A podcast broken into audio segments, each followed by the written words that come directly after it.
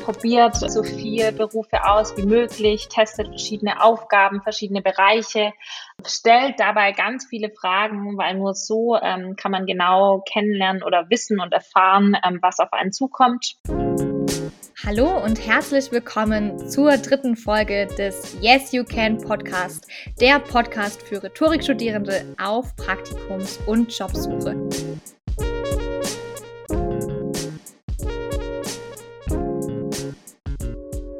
Mein Name ist Gloria Röpke-Marfurt. Ich bin die Geschäftsführung des Rhetorikforums des Vereins zur Förderung der Rhetorik in Wissenschaft und Praxis und heute die Gastgeberin dieser dritten Folge zusammen mit einer ehemaligen Studienkollegin von mir, der lieben Sina. Liebe Sina, herzlich willkommen bei uns im Podcast. Herzlich willkommen bei Yes You Can. Danke, vielen Dank für die Einladung, Gloria. Ich freue mich drauf. Sina, du bist jetzt zum ersten Mal hier und es ist irgendwie auch schön, dich jetzt virtuell nebenher am Bildschirm zu sehen und mit dir wieder sprechen zu können. Fast wie in alten Zeiten könnte man sagen, als wir gemeinsam die Rhetorik-Schulbank gedrückt haben, beziehungsweise die Rhetorik Studienbank. Lange ist es her. Du bist aufgewachsen in der Nähe von Stuttgart und hast auch allgemeine Rhetorik im Hauptfach studiert. Dein Nebenfach war Betriebswirtschaftslehre und hast anschließend einen Master in allgemeiner Rhetorik gemacht, den du 2018 final beendet hast. Und ich dachte, wir nutzen heute die Chance und sprechen gemeinsam über deinen Lebenslauf und deine Tipps aus der Praxis. Du bist nämlich aktuell Sprecherin für den Standort Neckar-Sulm bei Audi und hast dementsprechend eine eher wirtschaftsnahe Position nach dem Rhetorikstudium gewählt, ganz im Zuge deines Nebenfaches. Du hast auch schon während deines Studiums viele verschiedene Aspekte der Unternehmenskommunikation kennengelernt und darum soll es heute auch gehen, damit unsere ZuhörerInnen auch einen kleinen Einblick bekommen in die Welt der Unternehmen, der Wirtschaft und zusätzlich zu der bisher ähm, gemachten Erfahrung beim Bereich Copywriting und Journalismus nun eine weitere Facette kennenlernen. Unter anderem warst du in deinem Studium beziehungsweise in deinem Bachelor freie Mitarbeiterin bei der Esslinger Zeitung und hast als Werkstudentin für Web Technologies gearbeitet.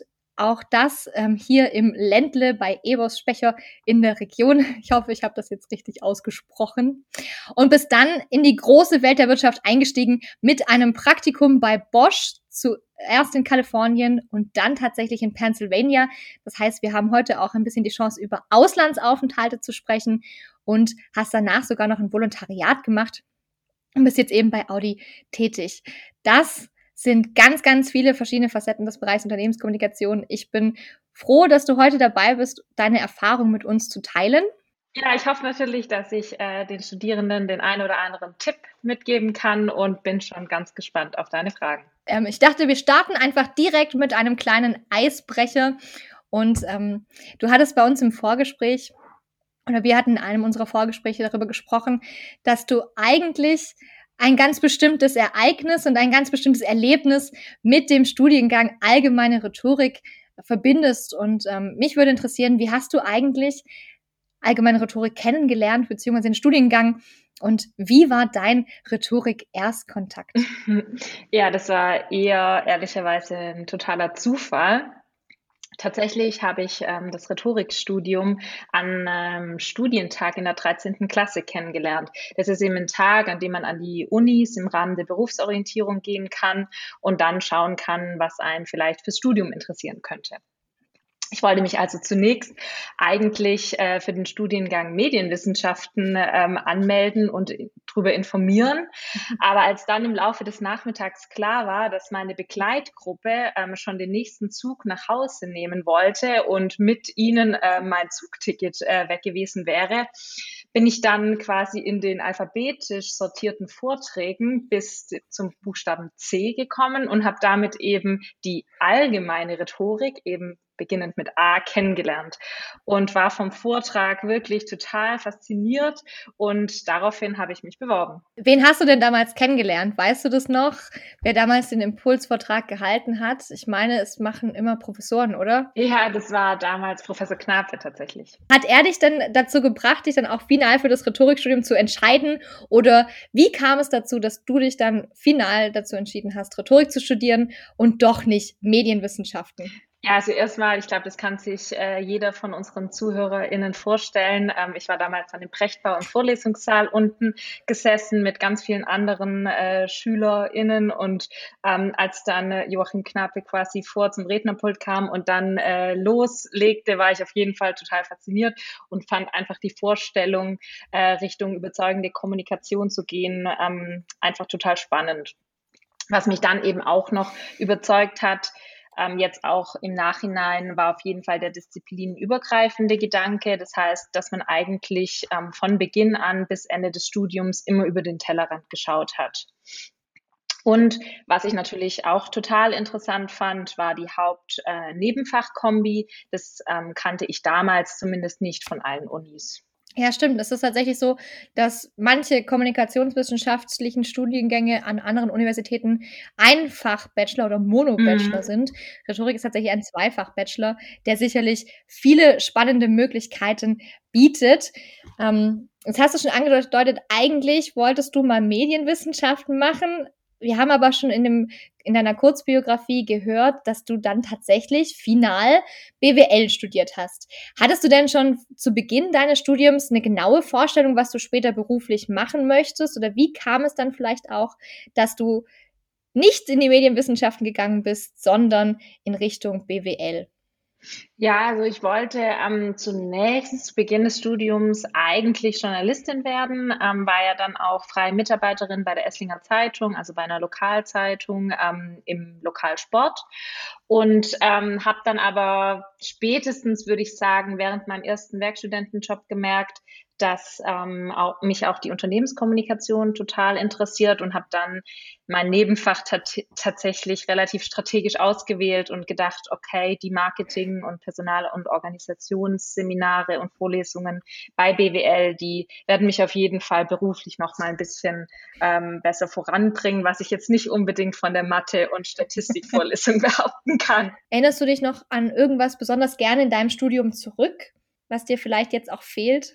Ja, auf jeden Fall erinnere ich mich sehr gerne an die Zeit in Tübingen zurück. Also erstmal natürlich äh, das ganze Leben in Tübingen, ähm, eine total schöne Stadt. Mhm. An das erinnere ich mich total gerne zurück, aber auch jetzt spezifisch ähm, vom Studium und äh, im Prechtbau. Ich hatte es vorhin schon gesagt, irgendwie die Vorlesungen unten, die sind ja schon irgendwie echt legendär, ähm, wo man dann einfach kurz vorher nochmal mit den KommilitonInnen quatscht oder dann ähm, sich in der Pause gemeinsam Kaffee holt. Das sind schon Sachen, an die erinnere ich mich sehr, sehr gerne zurück, aber auch äh, so die ähm, Klassiker, die abendlichen Kolloquien, oder zu Vorträgen, oh ja. zu denen man dann noch oh ja. abends äh, gemeinsam gegangen ist. Das sind schon Sachen, die fehlen einem jetzt natürlich. Jetzt ist das Angebot einfach dann nicht mehr so da. Stimmt, ich glaube, wir saßen auch in mindestens einer Live Yes You Can Veranstaltung zusammen, auch äh, über verschiedene mhm. Ecken. Ähm, sehr, sehr schön. Was hat dich denn in deinem Rhetorikstudium tatsächlich am stärksten geprägt, neben vielleicht auch der strategischen Auswahl deines Nebenfaches? Ja, also wenn ich es in einem Satz sagen müsste, dann auf jeden Fall adressatenorientiert zu denken und zu handeln. Ähm, also wirklich ähm, Sicherlich haben mich ähm, Praxisseminare sehr, sehr geprägt. Also ich denke da zurück an das Wochenende, ähm, als wir ähm, die Macht der Stimme ähm, im Praxisseminar behandelt haben. Also ich kann mich heute noch erinnern, wie wir die verschiedenen Übungen gemacht haben und wie man den Lernfortschritt sofort gemerkt hat. Also das war wirklich sehr faszinierend. Aber ich erinnere mich auch an andere Praxisseminare, zum Beispiel das Erstellen einer Art Simple Show, hat auch total viel Spaß gemacht. Ähm, besonders in Erinnerung ähm, geblieben sind auch die Seminare Richtung Kriegspropaganda und Kriegsrhetorik. Ähm, gefühlt denkt man da bei jeder Dokumentation, die man sieht, noch dran. Und ähm, nicht zu vergessen ist natürlich der Donnerstagabendsklassiker, die Unternehmenskommunikation, die mich dann natürlich beruflich auch irgendwie jetzt äh, geprägt hat.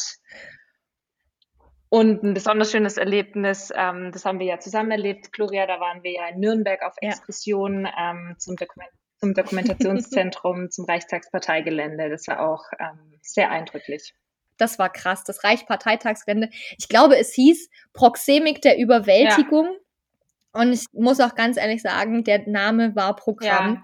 Ja, das war wirklich, wirklich hart. Aber es hat auch Spaß gemacht. Ähm, ja, wir waren da in einer netten Gruppe zusammen. Wir haben ja, glaube ich, kein Referat zusammengehalten. Ich glaube, wir haben andere Themen gehabt. Ja, ich war damals vor der Kongresshalle und kann mich heute noch äh, daran erinnern, wie ich davor stand, vor der Ruine und gefühlt war die schon 100 Meter hoch und ähm, sie hätte eigentlich viel, viel höher werden sollen zum Bauabschluss. Also ja, sehr eindrücklich alles. Zurück aber uns zum eigentlichen Donnerstagabends-Klassiker. Es ist tatsächlich so. Ich glaube, es wird immer noch Donnerstagabends angeboten oder zumindest wurde es das sehr lange Zeit danach noch Unternehmenskommunikation. Ähm, wie bist du auf die Idee gekommen, dich letzten Endes für Unternehmenskommunikation dann auch zu entscheiden? War das jetzt mehr zufällig oder ja, war, also war es einfach so die Not, dass du gesagt hast, okay, dieses Seminar ist noch frei oder ähm, war das auch bewusst im Zuge von äh, deiner Nebenfachwahl, dass du gesagt hast, ich will auf jeden Fall alles mitnehmen, was es zum Thema Unternehmenskommunikation gibt? Ja, tatsächlich war es eigentlich genau so. Also ähm, hat mich auf jeden Fall relativ schnell dann interessiert. Ist ja dann auch irgendwie nach dem dritten und vierten Semester ganz normal gewesen, dass man dann ähm, nach den Pro-Seminaren auch ein Hauptseminar besucht, damals bei uns. Und ähm, war eigentlich von vornherein klar, dass ich auf jeden Fall das Seminar Unternehmenskommunikation besuchen werde. Bist du denn davor schon auf die Idee gekommen, dich als Werkstudentin zu bewerben? Oder, und jetzt kommen wir endlich zu dem heiß ersehnten Thema dieses Podcasts, zumindest zu einem davon, neben dem Auslandsaufenthalt wahrscheinlich und deinem Praktika bei Bosch.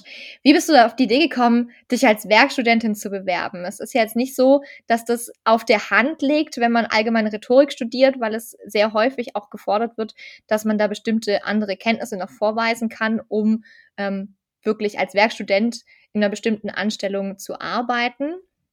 Ähm, wie bist du auf die Idee gekommen, Werkstudentin zu werden?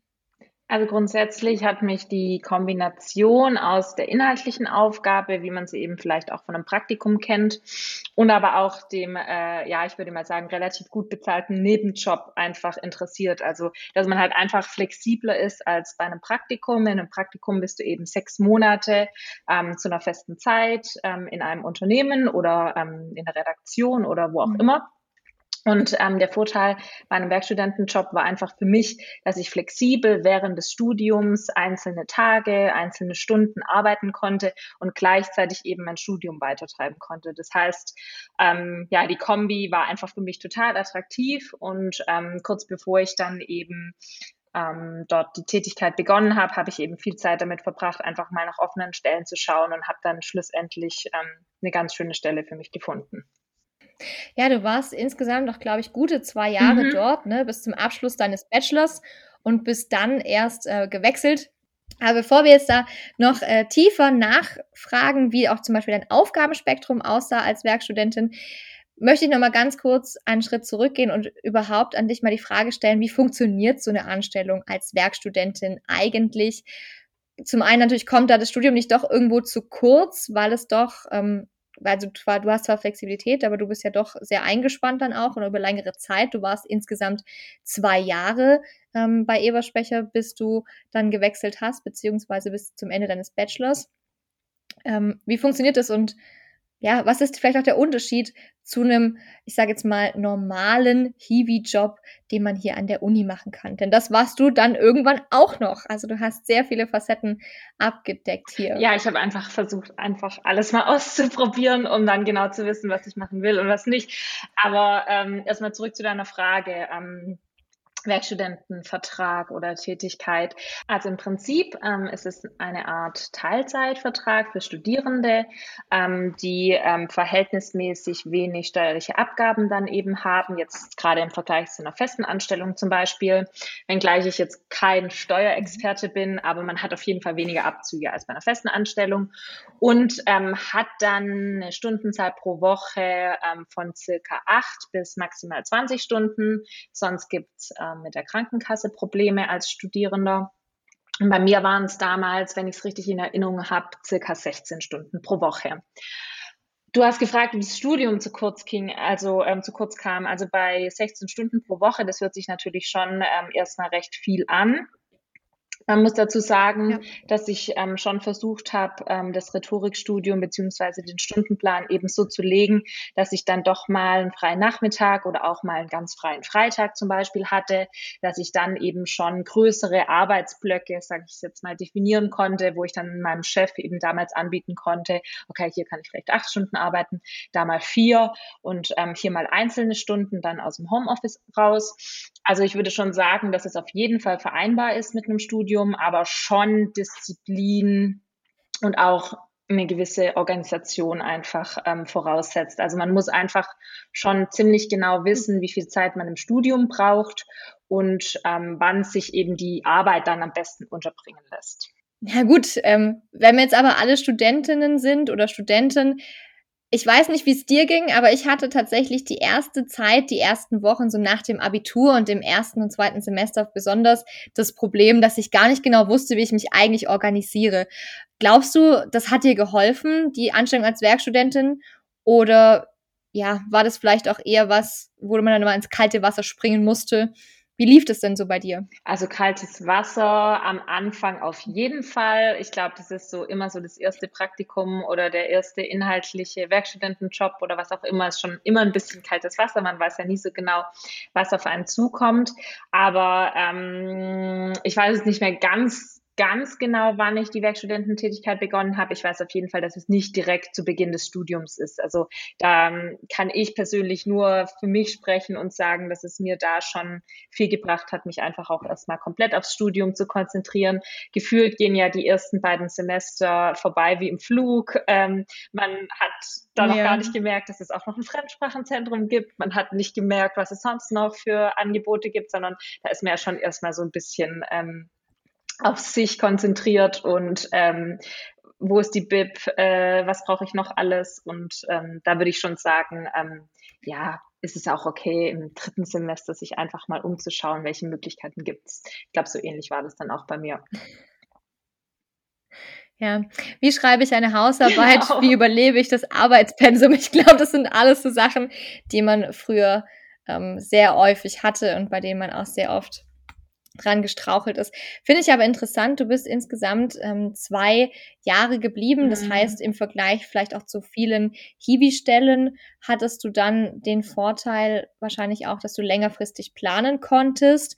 Was sind denn so die Unterschiede zwischen deiner Anstellung als Werkstudentin und so einem klassischen Hiwi-Job, wie du ihn dann später im Master noch erlebt hast? Ja, ist auf jeden Fall ähm, inhaltlich natürlich ein Unterschied. In meinem Fall ähm, war der Hiwi-Job natürlich ähm, zu 100 Prozent auf Wissenschaft ausgelegt.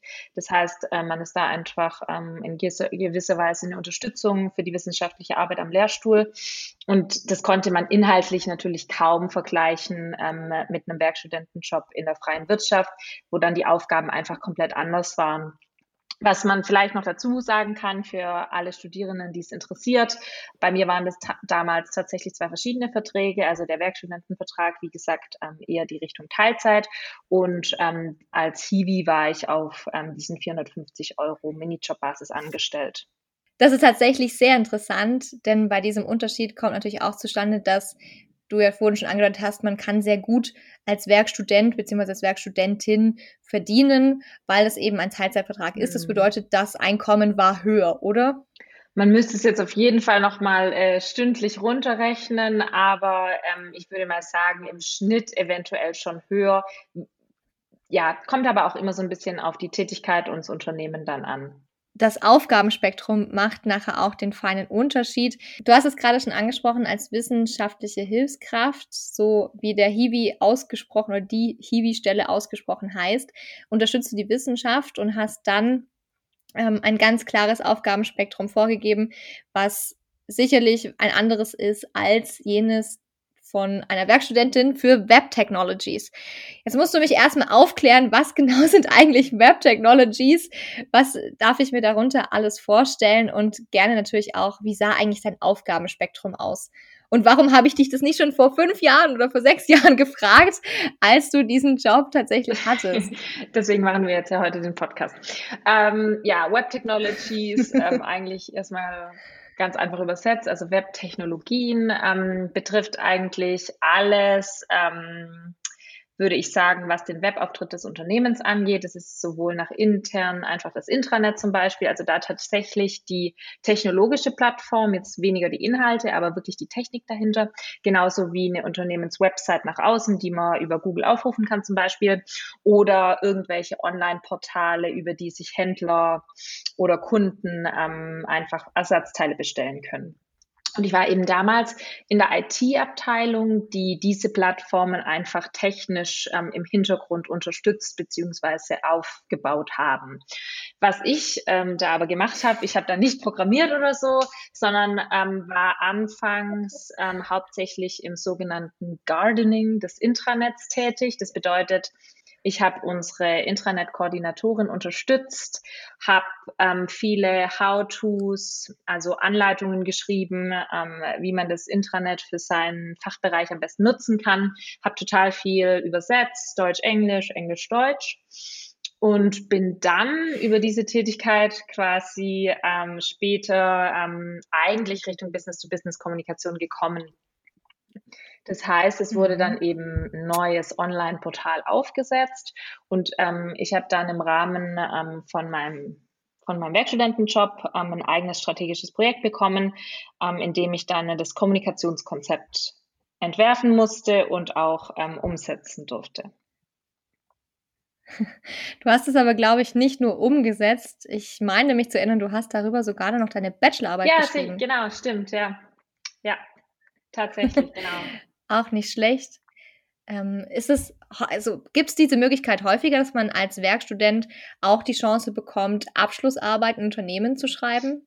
Ich denke, das ähm, gilt nicht nur für Werkstudentenjobs. Ich denke auch, wenn man ein erfolgreiches Praktikum absolviert dann ähm, und den Kontakt weiterhin zum Betreuer oder der Betreuerin pflegt, ich denke, dann ergeben sich oft die Möglichkeit für eine Abschlussarbeit, weil gefühlt ähm, ist eine Abschlussarbeit ähm, oft einfach budgetär für Unternehmen leichter zu betreuen, als jetzt eine Werkstudenten, ähm, einen Werkstudentenjob zu ähm, erschaffen oder auch ein Praktikum, eine Praktikumsstelle einzustellen. Deswegen ähm, da würde ich einfach immer nachfragen. Es gibt einige Unternehmen, die bieten das aktiv auf Jobportalen an, aber es schadet sicherlich ähm, nicht, ähm, einfach mal nachzufragen, ob das möglich ist.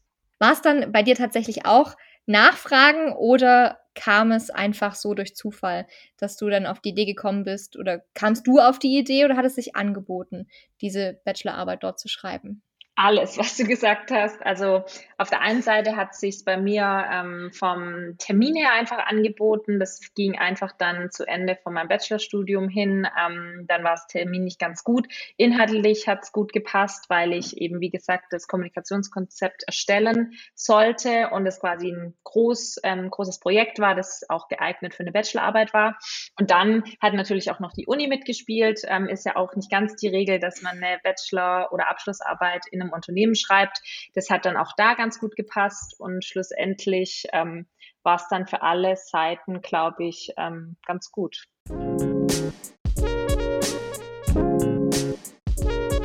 Hast du direkt angefangen mit dem Master oder hast du dir noch Zeit gelassen? Wie kam es dazu, dass du angefangen hast, einen Master in allgemeiner Rhetorik zu machen? Du hättest dir jetzt eigentlich auch sagen können, du möchtest Expertin für Marketing werden und dann wirklich in die Business-to-Business-Marketing-Kommunikationsebene dauerhaft einsteigen.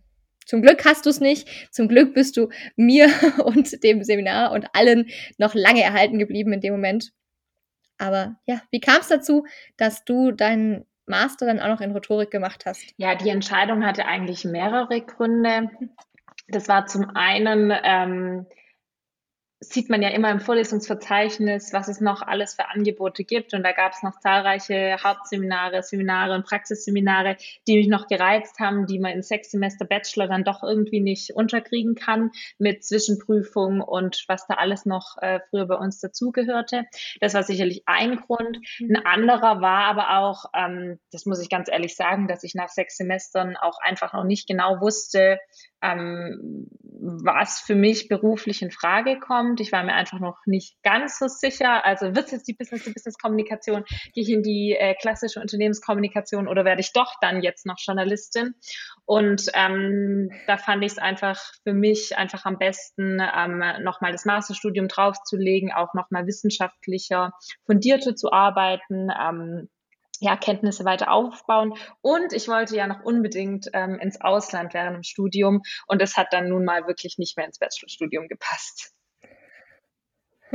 Ja, das ist gut. Ich glaube, es tut auch gut allen, die jetzt hier zuhören, sich das auch nochmal zu Herzen zu nehmen. Man muss nach sechs Semestern oder nach sechs Semestern Regelstudienzeit, Bachelor, noch nicht den perfekten Plan von seinem zukünftigen oder von ihrem zukünftigen Leben haben. Das darf man, glaube ich, gar nicht erwarten. Dafür ist die Zeit dann doch zu kurz und das Angebot bei uns am Seminar sicherlich zu breit gefächert, um sich da wirklich festzulegen. Aber wer das weiß, der darf natürlich sehr gerne weitergehen. Du hast es erwähnt, einmal ins Ausland wolltest du gerne noch gehen und hast deswegen auch den Master gemacht. Ähm, du warst tatsächlich auch im Ausland und du warst nicht nur im Ausland zum Studieren, auch das hast du sehr mhm. BWL zentriert, könnte man jetzt schon fast sagen. Man könnte fast denken, du bist da wirklich effizient durchgegangen und hast dir das genau überlegt, dann nicht nur in, im Ausland zu studieren, sondern auch ein Auslandspraktikum zu machen. Ähm, warum hast du dieses Praktikum im Ausland gemacht? Also hättest du nicht auch einfach sagen können, ich gehe nach Kalifornien oder ich gehe nach Pennsylvania und studiere an der Penn State nochmal ein bisschen Kommunikation und werde vielleicht doch ähm, Journalistin. Ja, warum gerade im Praktikum und natürlich auch dann sehr gerne die Frage, Inwiefern hat dich das dann weitergebracht? Ja, also erstmal äh, muss ich sagen, das hört sich jetzt so total strategisch an im Nachhinein, wie ich da den ersten und den zweiten und den dritten Schritt gegangen bin. Um ehrlich zu sein, war das damals zu dem Zeitpunkt ähm, war einfach die Chance da und die habe ich dann nach äh, mehr oder weniger kurz Überlegungen ähm, dann einfach getroffen und gesagt, ich mache das jetzt einfach und wusste ja auch noch gar nicht ganz genau, was da auf mich zukommt. Ähm, also äh, jetzt nicht von langer Hand strategisch geplant, würde ich sagen. Es war auch einfach äh, ein bisschen Zufall, dass dann einfach die Praktikumsstelle frei war. Ähm, die war dann im Marketing und Sales ähm, angesiedelt und ich hatte dann aber auch noch zusätzlich ein kleines Projekt ähm, in der interkulturellen Kommunikation, quasi in dem Austausch zwischen Deutschland ähm, und USA im Unternehmen selber und war da eben für sechs Monate in ähm, Pittsburgh Genau. Ja, weitergebracht hat mich das auf jeden Fall, würde ich sagen. Auf der einen Seite fachlich natürlich und sprachlich, ist ja klar, irgendwie mit ja, neuen Aufgaben. Aber was natürlich auch eine große Rolle gespielt hat, ähm, war die Weiterentwicklung als Person. Man ist ja dann doch irgendwie, ähm, also für mich war das zumindest zum ersten Mal für eine längere Zeit allein im Ausland. Das beginnt dann dabei, ein Bankkonto zu eröffnen oder sich äh, eine Social Security Nummer zu holen. Das sind dann irgendwie ganz aufregende Sachen, die man dann erlebt. Neben, neben der Social Security Nummer und dem Eröffnen des Bankkontos hat es dann also auch bedeutet, dass du tatsächlich harte amerikanische Dollar verdient hast, beziehungsweise, keine Ahnung, hast du Euros bekommen?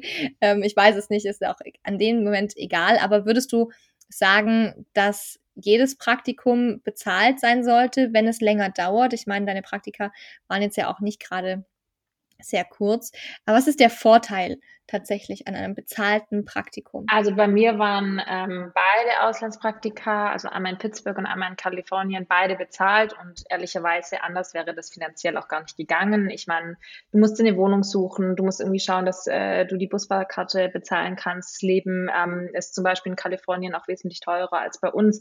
Also das wäre ohne Bezahlung gar nicht gegangen und dann hätte ich das Praktikum auch gar nicht akzeptieren können oder annehmen können. Ja, klar. Grundsätzlich ähm, bin ich dafür, dass Praktika ähm, immer bezahlt werden. Also ich finde das durchaus sinnvoll, weil ähm, die PraktikantInnen dann auch in der Regel einfach sehr, sehr gute Arbeit machen, sich als feste Bestandteil des Teams fühlen und wieso sie dann nicht fair auch ähm, bezahlen. Natürlich, ähm, ich weiß nicht, wie aktuell das ja. heutzutage noch ist, aber ich kann mich ähm, erinnern, dass ich Anfang des Studiums auch mal während den Semesterferien mal wenige Wochen lange Praktika gemacht habe, die dann wirklich nicht bezahlt waren. Das würde ich jetzt aus heutiger Sicht wahrscheinlich auch nicht mehr machen. Aber ich denke, ähm, wenn es wenige Wochen sind und kleine Hospitanzen, dann kann man sich das überlegen, wenn es für einen in Ordnung ist. Grundsätzlich bin ich aber der Meinung, ähm, dass ein Praktikum sehr, sehr gern bezahlt werden kann. Ja, wenn du von Praktikum sprichst oder auch von Auslandspraktikum jetzt sowieso, ähm, für drei, vier Wochen würde man sicherlich nicht spontan in die USA in, also umziehen oder zumindest sein Hab und Gut packen, sich eine Social Security Nummer nehmen und dann ähm, dort rübergehen. Wenn das Praktikum bezahlt ist, Sina, was würdest du sagen, wie lange sollte man gehen oder wie lange sollte man versuchen, ein Praktikum zu bekommen, dass es sich für einen selber am meisten lohnt? Ja, also wenn es ins Ausland geht, ähm, dann würde ich schon sagen, dass sechs Monate durchaus Sinn machen. Ähm, bis dahin hat man irgendwie sein alltägliches Leben organisiert, organisiert ist aber auch ähm, in der Firma, im Unternehmen, in der Redaktion eben angekommen. Deswegen würde ich schon sagen, sechs Monate ist ähm, eine ganz, ganz gute Zeit. Natürlich ähm, im Prinzip dann auch beliebig verlängerbar, je nachdem, ähm, wie man das selber möchte oder wie es auch einfach ja. möglich ist. Ähm, wie gesagt, war ich ähm, einmal im Praktikum für sechs Monate und beim zweiten Mal dann gleich ein ganzes Jahr. Was ich auf jeden Fall sagen würde, dass man schon ähm, mindestens drei Monate ähm, im Auslandspraktikum ist. Das hat dann einfach den Vorteil, dass die meisten Unternehmen in der Regel einen Auslandsaufenthalt ab drei Monaten akzeptieren. Mehr ist natürlich dann besser, aber ähm, drei Monate beziehungsweise sechs Monate finde ich ist eigentlich schon ein ganz guter Zeitraum. Auf jeden Fall. Ich hoffe, du hast in diesen sechs Monaten nicht nur hart gearbeitet, sondern auch ein bisschen die Kultur kennengelernt. Sicherlich bei ähm, zwei Unternehmen beziehungsweise bei zwei äh, Auslandsaufenthalten gar nicht mal so schlecht, auch so ein bisschen das Ganze zum Reisen zu benutzen. Hast du denn insgesamt noch einen Tipp ähm, für alle Studierende oder für alle Interessentinnen eines Auslandspraktikums oder vielleicht auch generell eines Praktikums, wie man, sagen wir mal, sowas findet, beziehungsweise wie kommst du eigentlich so spontan zu einem Auslandspraktikum, das muss man dazu sagen, bei einem Auslandspraktikum bei einer großen deutschen Firma tatsächlich, oder zumindest jetzt hier im Südwesten sehr großen Firma, ähm, an ein Auslandspraktikum? Und warum nicht einfach nur ein Praktikum? An alle Interessierte kann ich auf jeden Fall den Tipp geben, ähm, dass es ähm, recht unkompliziert oder auf jeden Fall einfacher ist, wenn man sich ein deutsches Unternehmen ähm, aussucht, das dann quasi im Ausland eine Niederlassung oder ähm, einfach einen Standort hat. Das hat den Vorteil, dass man als Bewerberin mit den ähm, Sprachkenntnissen im Deutschen recht gute Vorteile hat, weil man dann einfach ähm, quasi die Wurzeln des Unternehmens kennt, beziehungsweise einfach die Unternehmenssprache. Und ähm, ja, also ob es jetzt ein Praktikum oder ein Auslandspraktikum sein muss, ich glaube, das muss einfach jeder für sich äh, selbst wissen. Gefühlt ähm, habe ich einfach in Deutschland schon äh, mehrere Erfahrungen gemacht und wollte ja eben, wie gesagt, unbedingt ähm, nochmal ins Ausland und dann ist es dann eben zu einem Praktikum gekommen.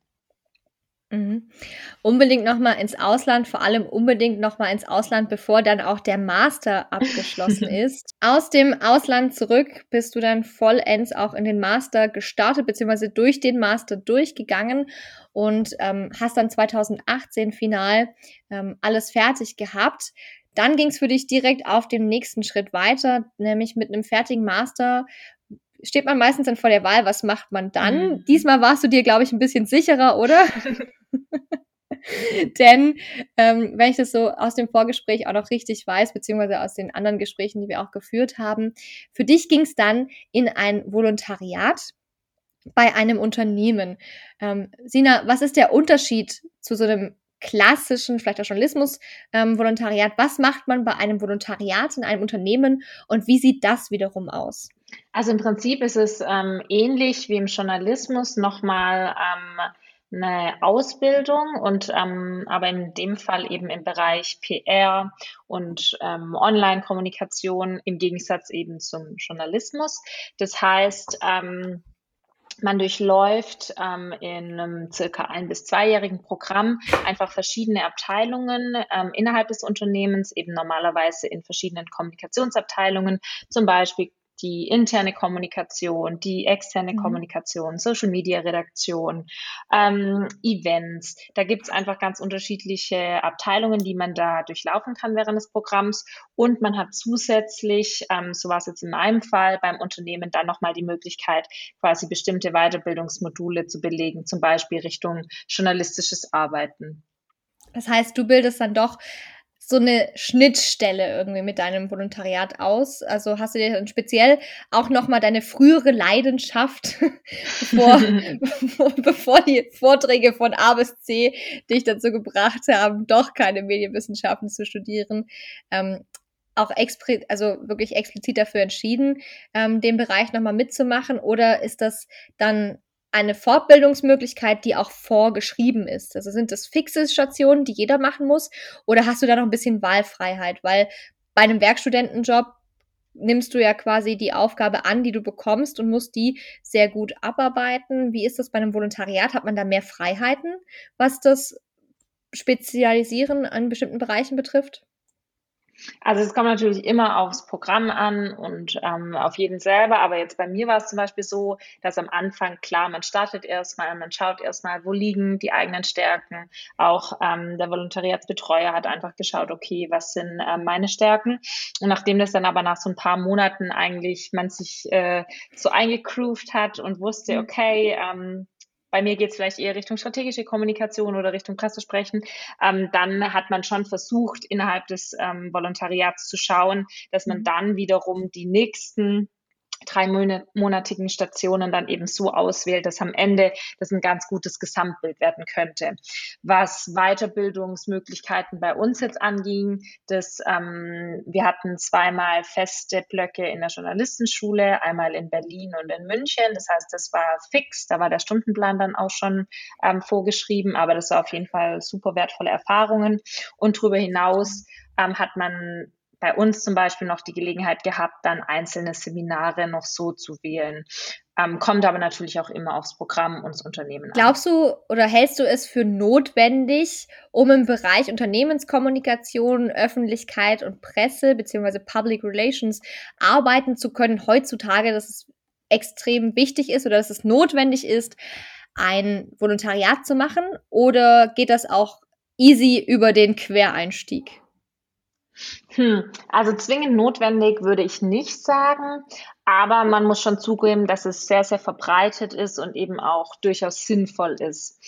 Ähm, deswegen kann ich sagen, dass viele meiner KollegInnen ein Volo gemacht haben, eben inklusive mir. Und der Vorteil ist halt einfach, dass man während ähm, so einer ein- bis zweijährigen ähm, Ausbildung nochmal wirklich das tatsächliche Handwerkszeug lernt, dass man dann eben später ähm, meiner Festanstellung im zukünftigen Beruf einfach braucht. Und man ist einfach total gut vorbereitet, weil man einfach dann schon ganz viele unterschiedliche Bereiche kennengelernt hat und vielleicht man selber dann auch einfach ganz genau weiß, ähm, welchen Bereich in der Unternehmens Unternehmenskommunikation interessiert mich eben besonders. Also kurz würde ich sagen, es ist auf jeden Fall empfehlenswert. Allerdings ähm, muss es nicht immer in dem riesigen Unternehmen sein. Ähm, wenn Studierende interessiert sind, ich finde, man sollte einfach darauf achten, dass das Programm ähm, einen Abteilungswechsel zum Beispiel beinhaltet, also dass man nicht nur ein oder zwei Jahre in derselben Abteilung quasi so aka ein verlängertes Praktikum oder so macht, ähm, sondern ja, dass man einfach eigentlich Teilzeit, ne? Eigentlich, dass ja, man da genau. Teilzeit angestellt ist zu dem Tarif, aber dann wahrscheinlich wie eine volle Kraft arbeiten muss, ne?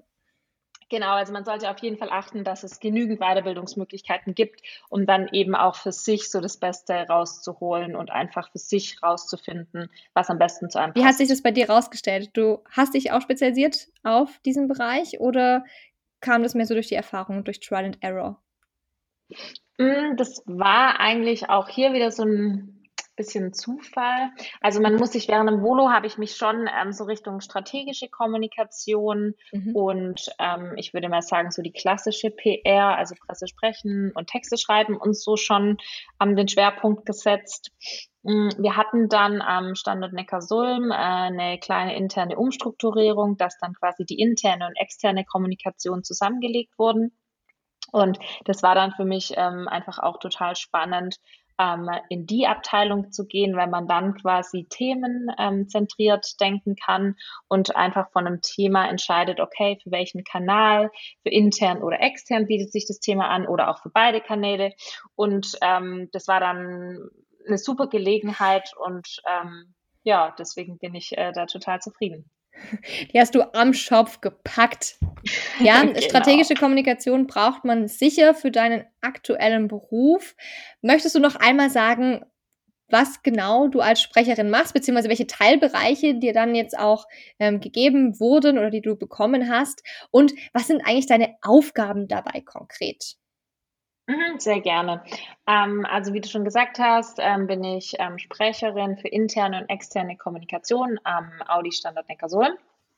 Das heißt, ähm, ich bin ähm, klassischerweise auf der einen Seite in der Kommunikation für Mitarbeitende, das heißt, ich schreibe ähm, Texte und informiere einfach über bestimmte Sachverhalte.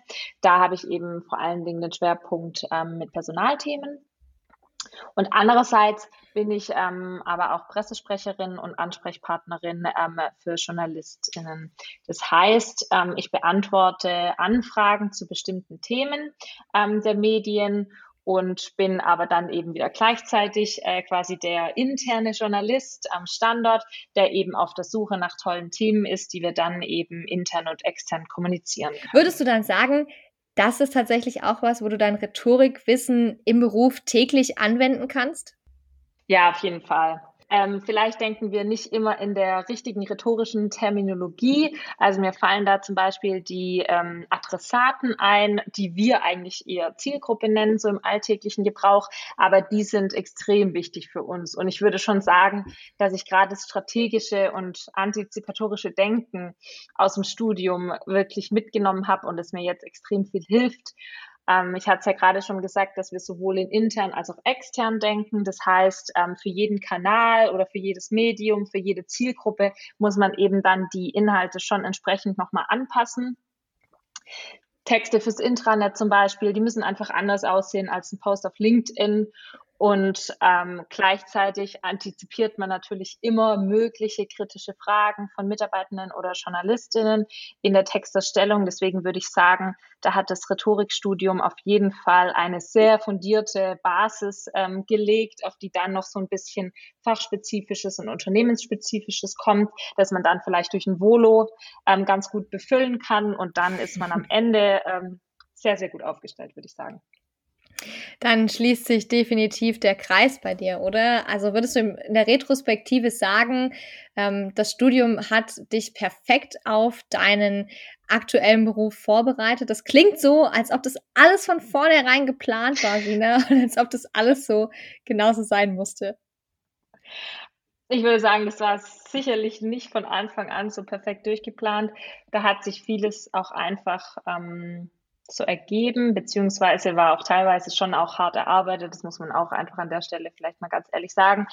Aber ähm, ich hatte es ja vorhin schon erwähnt, so die Kombination aus Theorie im Studium, den Praxisseminaren, dann die Möglichkeit, die man hat, dann irgendwie mal ein Praktikum zu machen oder aber auch eine Werkstudententätigkeit zu machen. Also wenn man das wirklich alles ausschöpft, dann ist man für einen Berufsstart, ähm, egal ob das in einem Unternehmen oder in der Redaktion ist, glaube ich, wirklich gut vorbereitet. Mhm. So aus der Retrospektive, ähm, also sprich aus heutiger Sicht, hättest du dir was im Studium gewünscht, was es so noch nicht gab oder was es vielleicht auch ähm, geben könnte, so in Anregungen, dass Studierende jetzt vielleicht viel schneller auf die Idee kommen, was zu machen, was gar nicht so im Studium drin ist, was man vielleicht denkt, was mit dabei sein könnte? Mm, also was für meinen Fall eventuell interessant gewesen wäre und ich glaube, ähm, was es auch an vielen Hochschulen oder anderen Unis gibt, ist ein ähm, Pflichtpraktikum. Ich glaube, das wäre schon nochmal ähm, äh, ja ein Wunsch, den ich an mein früheres Studium gehabt hätte, dass man vielleicht ähm, eine fixe Zeit irgendwie, ähm, was weiß ich, im dritten oder vierten Semester zur Verfügung gestellt bekommt, wo man eben kein extra Urlaubssemester nehmen muss, dass man da einfach Zeit hat, einen Beruf ähm, auszuprobieren, weil ähm, gerade jetzt im Bereich, wenn man Richtung Unternehmenskommunikation geht, ich mhm. finde, da muss man sich auch einfach ausprobieren gilt auch für andere Berufe. Ich kann jetzt hauptsächlich äh, für die Kommunikation in Unternehmen sprechen, aber mir hat es einfach total geholfen, verschiedene Sachen auszuprobieren. Ich finde es auf jeden Fall spannend, wenn ich jetzt auch in der Retrospektive von dir höre, was du alles erlebt hast und gesehen hast und was du alles ausprobieren durftest. Wir sind aber jetzt tatsächlich schon fast am Ende unserer dritten Folge. Das ging jetzt irgendwie schneller als gedacht. Das bedeutet, dass nun eine Sache ansteht, liebe Sina. Ich hoffe, du bist gespannt und bereit. Es kommt der Yes You Can Scan, der Schnellcheck für Studierende. Und da habe ich drei Fragen für dich vorbereitet, die ich gerne von dir beantwortet hätte, nämlich am liebsten kurz und prägnant. Das müsste dir eigentlich liegen, so als Sprecherin, da bist du bestimmt perfekt ausgebildet. Und ähm, damit unser Kondensat bilden aus dem Gespräch heute. Bist du bereit, liebe Sina? Ich hoffe es doch. Ich bin zuversichtlich, dass du das auf jeden Fall schaffen wirst. Denn die erste Frage lautet, und die hatte direkt etwas mit deinem aktuellen Job beziehungsweise Beruf zu tun, nämlich welche drei Dinge sollte man als Pressesprecherin, als Sprecherin für einen Unternehmensstandort unbedingt mitbringen? Hm. Das sind so einige, aber wenn ich mich jetzt auf drei festlegen muss, würde ich sagen Begeisterungsfähigkeit, neugierig sein im positiven Sinn und Verlässlichkeit. Okay, sehr schön. Drei sehr schnelle Schlagworte. Begeisterung, Neugierde und Verlässlichkeit. Gibt es denn auch Herausforderungen an deinem Job als Pressesprecherin oder etwas, was eher nicht dein Lieblingsalltagsthema ist, wenn du beruflich arbeiten musst?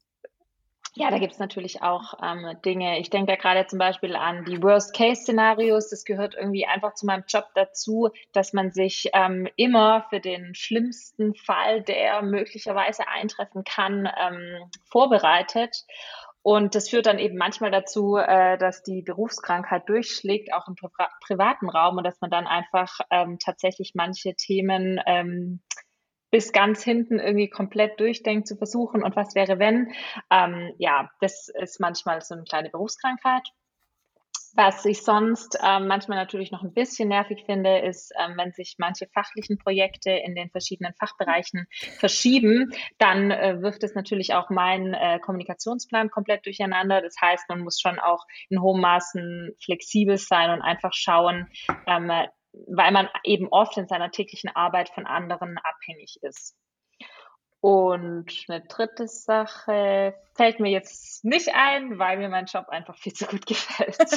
das ist gut, das ist gut. Hoffentlich hört es dein Vorgesetzter, deine Vorgesetzte und ähm, ist dann auch genauso begeistert. Ähm, aber es klingt tatsächlich schon ein bisschen schwer, äh, Verlässlichkeit und Flexibilität gleichsam unter einen Hut zu bringen. Wenn du sagst, man muss Verlässlichkeit mitbringen, aber Flexibilität braucht man, dann sollte ich jetzt vielleicht lieber positiv enden und dich noch fragen zum Abschluss. Unsere dritte Frage lautet, welche drei Dinge gefallen dir besonders gut an deinem Beruf? Was möchtest du nicht mehr missen? Ja, mein Job ist total abwechslungsreich und es gefällt mir einfach super gut ich lerne richtig viele interessante Menschen kennen, ähm, jeden Tag unterschiedliche und das macht es einfach wirklich sehr, sehr schön. Und ähm, man eignet sich oder ich habe mir einfach jetzt im Laufe der Zeit tatsächlich auch einiges an technischem Fachwissen angeeignet. Zwar nicht mega fundiert wie in einem Studium, aber dann doch ähm, auf einem Niveau, dass ich einfach gut drüber sprechen kann. Und ja, das gefällt mir einfach sehr, sehr gut. Sehr schön. Das heißt, du bist dann jetzt doch Expertin für Mathematik und Statistik und all die IT-Sachen, die wir eigentlich in unserem geisteswissenschaftlichen Studium nicht machen wollten. naja, nicht unbedingt Expertin, aber ähm, ich würde mir zutrauen, auf jeden Fall über das eine oder andere technische Thema ähm, ganz gut Bescheid zu wissen und äh, das kommunizieren zu können. Heißt das, du bist der festen Überzeugung, dass Rhetorik die Kunst ist, in jeder Sache das Glauben erweckendste hervorzuholen? Ich hoffe, ich habe unseren Aristoteles da gut zitiert. Oder hast du ein eigenes Lieblingsrhetorikverständnis, eine Lieblingsrhetorikauffassung? Die Auffassung, die du gerade gesagt hast, die gefällt mir tatsächlich sehr, sehr gut. Ähm, mir persönlich äh, ist da eine Definition äh, sehr, sehr stark in Erinnerung geblieben, nämlich Rhetorik ist Persuasion oder Persuasion ist Metabolie und Systase. Das sind so Sachen, die werden, die werde ich wahrscheinlich nie wieder vergessen aus der Vorlesung. Aber ähm, ja, tatsächlich finde ich, die Rhetorik als äh, Kunst äh, gut zu reden und zwar gut ähm, im stilistischen als auch im ähm, moralischen Sinne auch eine sehr, sehr schöne Definition. Sina, ich glaube, mit diesen drei Fragen und deinen drei Antworten hast du unseren Yes You Can Scan definitiv bestanden und ich hoffe natürlich auch, dass dein Beruf, dein aktueller, auch diesen Scan bestanden hat bei unseren HörerInnen. Ich hoffe es sehr.